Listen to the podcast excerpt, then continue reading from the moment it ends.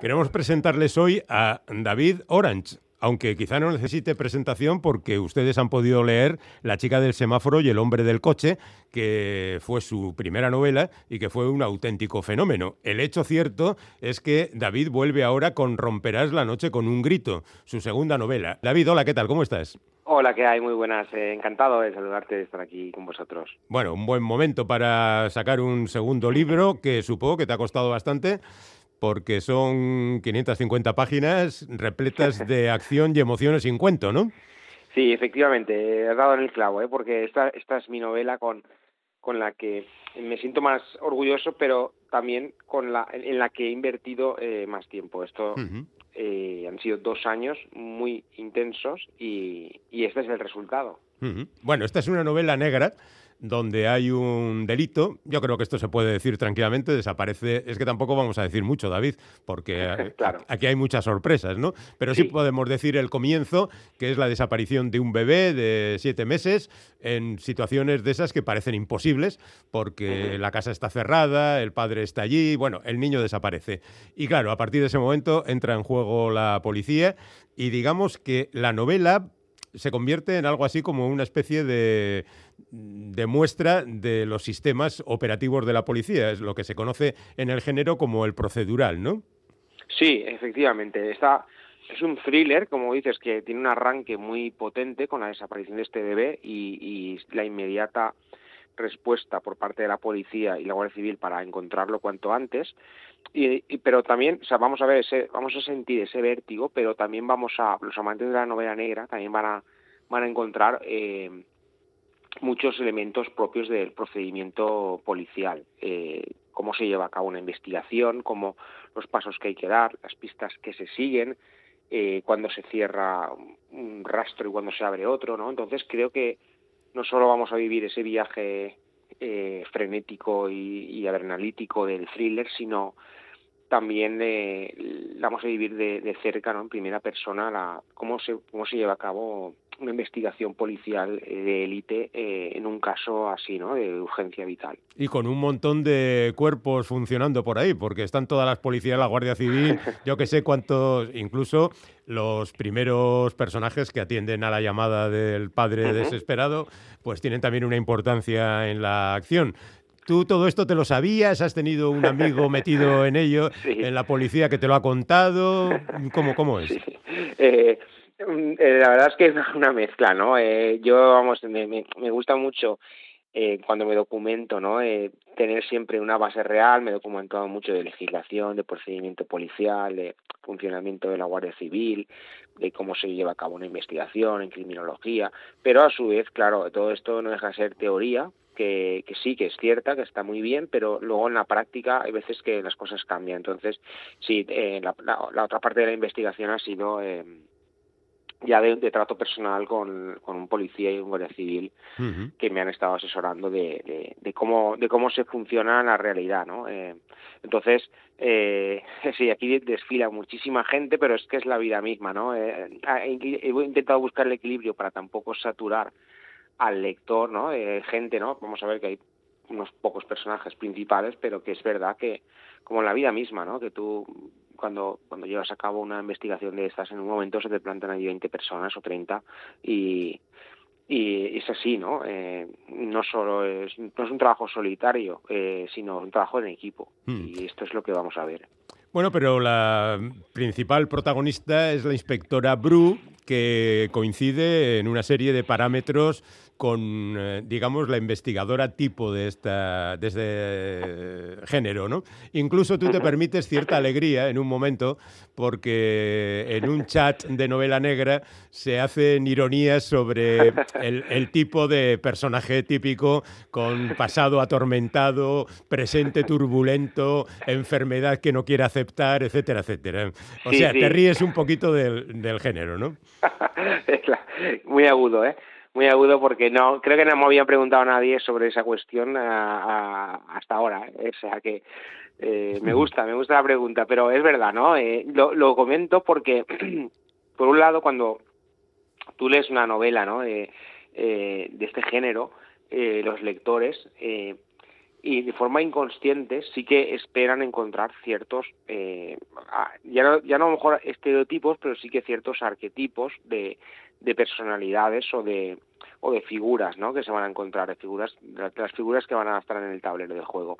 Entonces, eh, yo me río un poco ahí, me río y no me río, ¿no? Lo comento desde un plano, a lo mejor sí que puede, puede sonar así eh, sarcástico, pero también real, ¿eh? También real porque eh, es verdad que, eh, como te digo, eh, cuando he hablado con estos profesionales eh, que te ponen un poco los pies en el suelo, eh, te cuentan que, que sí, que hay muchos policías y guardias civiles que son ya una vida ejemplar, pero hay otros que, que, que no, porque porque precisamente es lo que le pasa a nuestra protagonista. Porque eh, han vivido muchos años viendo de cerca eh, crímenes espantosos. Esto te hablo de, de la real, de la vida real ¿eh? de, de, casos reales. Han, han, estado viendo de muy de cerca el sufrimiento y el dolor de muchas familias. Entonces esto eh, por mucha barrera profesionalidad que tengas por mucha barrera emocional que tú eh, te, te fortifico, con la que te fortifiques, eh, al final esto acaba calando, ¿no? Entonces hay gente que para poderlo llevar, pues eh, gestiona, mal gestiona a veces esto y acaba eh, cayendo en, en, en, un estilo de vida poco recomendable. Entonces, eh, no, no he querido tampoco, eh, o sea, hago ese comentario un poco para hablar de por qué se, se usan a veces estos estereotipos. Bueno, la verdad es que entre las muchas características de Elizabeth, la protagonista, hay una que me parece un poco masculina, en el sentido de que eh, es, yo creo que es más masculino que femenino el negar la evidencia de que estás enfermo y de que no vas a ir al médico porque tienes montones de cosas que hacer y en consecuencia estás ahí aguantando como un titán, ¿no? Sí, sí, sí. Es verdad, ¿no? Tienes toda la razón. Eh, eh, cualquier eh, piensa, piensas que, que, es cualquier otra cosa, ¿no? Eh, menos que, que, estás enfermo, ¿no? Entonces uh -huh. esto es verdad que le pasa, le pasa a ella. Es también eh, un rasgo eh, de, del tipo de personalidad que altruista que se dedica eh, a ayudar a los demás, a estar pendiente de su familia, de, de, de sus compañeros, eh, en su trabajo lo da todo, eh, arrima el hombro el primero, la primera. Es este tipo de personalidad que das mucho y que hay veces que recibes poco, por, por, lo que sea, ¿no? Eh, entonces, cuando esto sucede, se produce un, un, desnivel, un desequilibrio, digamos, interno a la larga, que es lo que también no conlleva a veces que, que estás tan acostumbrado a mirar a los demás que no te miras nunca a ti, ¿no? Entonces piensas, no, yo estoy bien, no será nada, claro. Eh, porque siempre estás pensando en los demás. Eh, entonces, mmm, no ves que a lo mejor eh, el daño que, que, que, que, te has hecho, que te estás haciendo, es mucho mayor de lo que, de lo que imaginabas. Uh -huh. Bueno, tú tienes aquí tal cantidad de personajes que te has creído en algunos momentos en la obligación de hacerles una biografía a todos, incluso a los presuntos culpables, ¿no? En ocasiones vas y dedicas un capítulo a contar la, la historia completa de algunos de estos personajes. Lo veías como necesario, ¿no? Para que el lector se orientara mejor. Sí, yo lo he considerado necesario para contar la historia que quería contar. Y creo que también eh, darle algo diferente a los lectores. Es decir, aquí tenemos la ocasión de ver a, a los personajes, creo que con más profundidad de, de lo que se a veces se, trata, ¿no? Por, por, lo que hablamos antes de los estereotipos, en estas novelas hay veces que aparecen personajes que lo ves aquí, lo ves pasar, ¿no? Como de pasada, eh, incluso a veces es el asesino y dices, ostras, ¿y este por qué hacía todo esto, no? Eh, tendrá un porqué, ¿no? Porque no, no, no nos movemos por impulsos reptilianos, sino por, por, por una cabeza, una conciencia mm, y, un, y un pasado, ¿no? Y un presente. Entonces, creo que eh, yo doy, a, doy, doy la ocasión de que conozcamos a muchos personajes y que a partir de su pasado o esa pequeña biografía que comentas o algún hecho de su pasado que tengamos la oportunidad de tener una imagen más real de lo que es una persona, un ser humano, ¿no? Es decir, alguien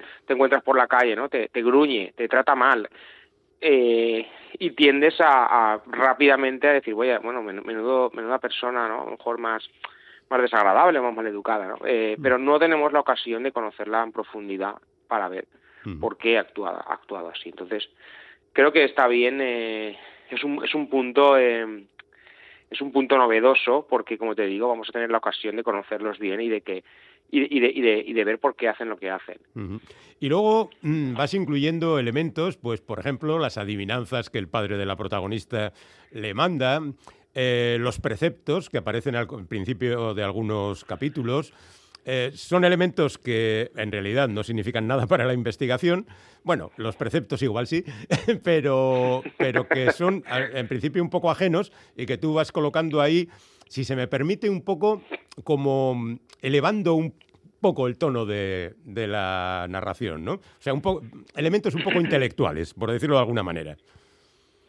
Sí, eh, yo, para mí, eh, mm, tanto desde el punto de vista del lector o el espectador, como ya desde el autor, me encanta, ¿no? O considero muy bonito cuando, aparte de dar entretenimiento, eh, das también otro, otro tipo de, ingredientes. Eh, en este caso, eh, mm, crear o, darle a la novela otras capas, otras, otros relieves, para que aquellos lectores que deseen algo más, lo tengan, ¿no? También, es decir, como tú has comentado, ¿no? Hablo de los preceptos, o sea, pequeñas subintrigas que hay a lo largo de la novela, que todas tienen al final un porqué, ¿no? Y se, se van resolviendo, ¿no? Es como, son como pequeñas intrigas secundarias que se van, se van a resolver y que a su vez le dan a la novela, como, como dices, ¿no?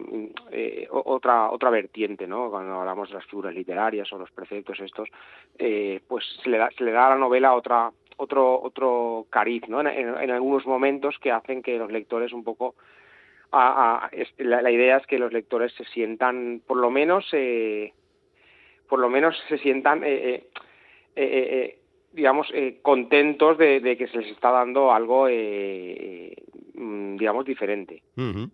Bueno, hasta aquí hemos llegado sin desvelar demasiado de qué va la novela, salvo el toque inicial. Pero creo que también es conveniente decirle al lector que no se acomode demasiado en la butaca, porque, oye, pasado un tercio así una cosa de la novela, tú le das la vuelta a todo y las cosas se precipitan y ya no diremos en qué dirección, ¿no? O sea, tú como que tenías la intriga muy bien urdida y dispuesta a dar sorpresas al lector. Eh, sí, sí, sí, creo que es, es, fundamental eh, sorprender al lector, o sea, animarle a que entre en la historia desde la primera página, a que no quiera salir y eh, después de esto eh, someterle a, a, un, a una sucesión de, de, sorpresas, de giros y de, y de situaciones que hagan que, esto sea una experiencia chula, bonita y, y inolvidable, ¿no? Entonces, eh, esto es, allí es una cosa, como dices tú, muy bien urdida y esperemos que, que con la con la intención de, de, de, que, la gente lo pase muy, muy bien. Sí, pero las dejas caer las cosas como sin darle importancia. De repente, en medio de un capítulo, metes un fragmento donde, uff, el lector dice, espera, espera, ¿qué me está diciendo? ¿Qué me está diciendo este tío? ¿Qué ha pasado aquí?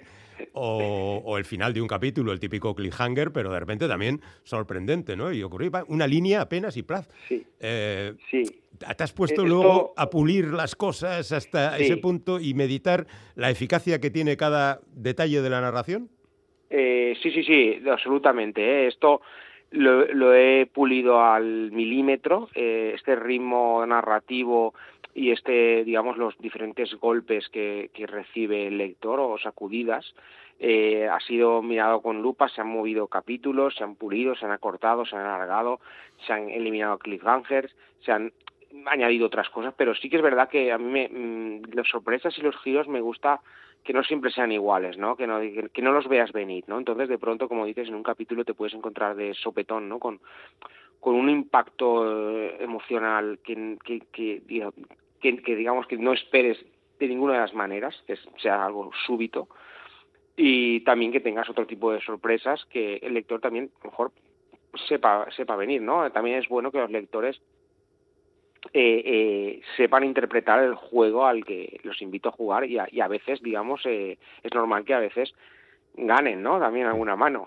con lo cual creo que es una mezcla entre las dos cosas, ¿no? De, para que, en definitiva, para que se sientan partícipes y se involucren en, en el desarrollo. Pues no me extraña que te haya costado tanto tiempo, porque la verdad es que te lo has trabajado. Las cosas como son. Bueno, ahora viene, la eterna pregunta esa que siempre se hace al final de una entrevista de este tipo, que es, bueno, hay dos en realidad, una. Eh, ¿Elizabeth Bru volverá de nuevo? Ojalá, ¿no? Eh, la verdad es que esto, eh, lo digo con total sinceridad, es algo que decidirán los lectores y las lectoras.